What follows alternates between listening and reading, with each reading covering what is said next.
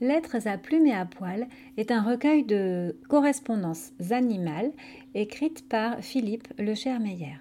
On y découvre par exemple les lettres de l'escargot à la limace, dont il est amoureux, les lettres d'une fourmi à la reine de la fourmilière, ou encore les lettres du renard à une maman poule. Je vous propose de découvrir aujourd'hui la première lettre envoyée par le renard à la poule. Madame la poule, sans doute votre premier réflexe sera de piétiner cette lettre rageusement ou de la picorer avec hargne afin de la déchirer.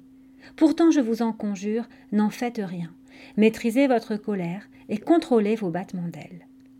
Je ne suis évidemment pas sans savoir que les relations entre les gens de votre espèce et de la mienne ont été depuis des siècles émaillées par de nombreux incidents, mais je pense que tout cela appartient désormais au passé et qu'il est temps de tourner la page.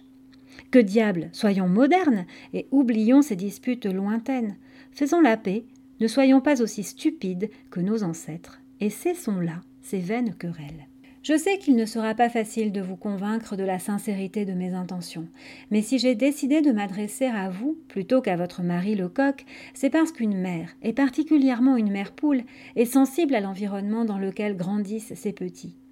Et quoi de plus épanouissant pour un jeune poussin qu'un monde débarrassé de ses dangers? Sans doute hésitez-vous encore à accorder du crédit à la proposition que je vous fais. Vous vous dites que si je vous tends la patte, c'est que j'ai une idée derrière la tête, et que j'ai toujours une dent contre vous et vos semblables. Je comprends vos hésitations, et pour faire disparaître définitivement vos appréhensions, je vous propose de sceller notre réconciliation par une union qui nous rendra inséparables et qui marquera définitivement notre rapprochement.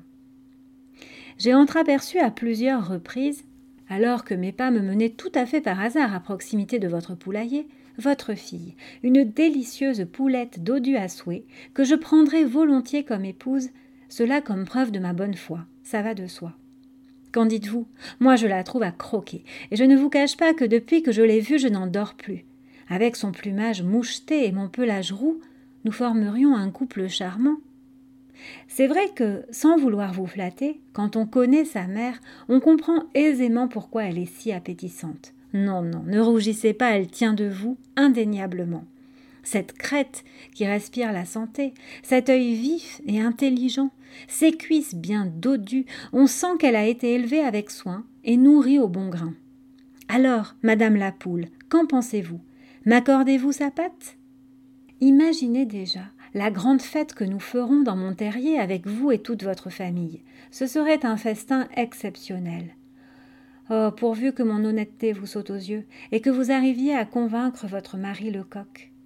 En attendant une réponse que j'espère positive et qui œuvrera au rapprochement entre renards et animaux de basse-cour, veuillez recevoir, Madame la Poule, l'expression distinguée de votre futur gendre et namouré. Bien à vous, le renard.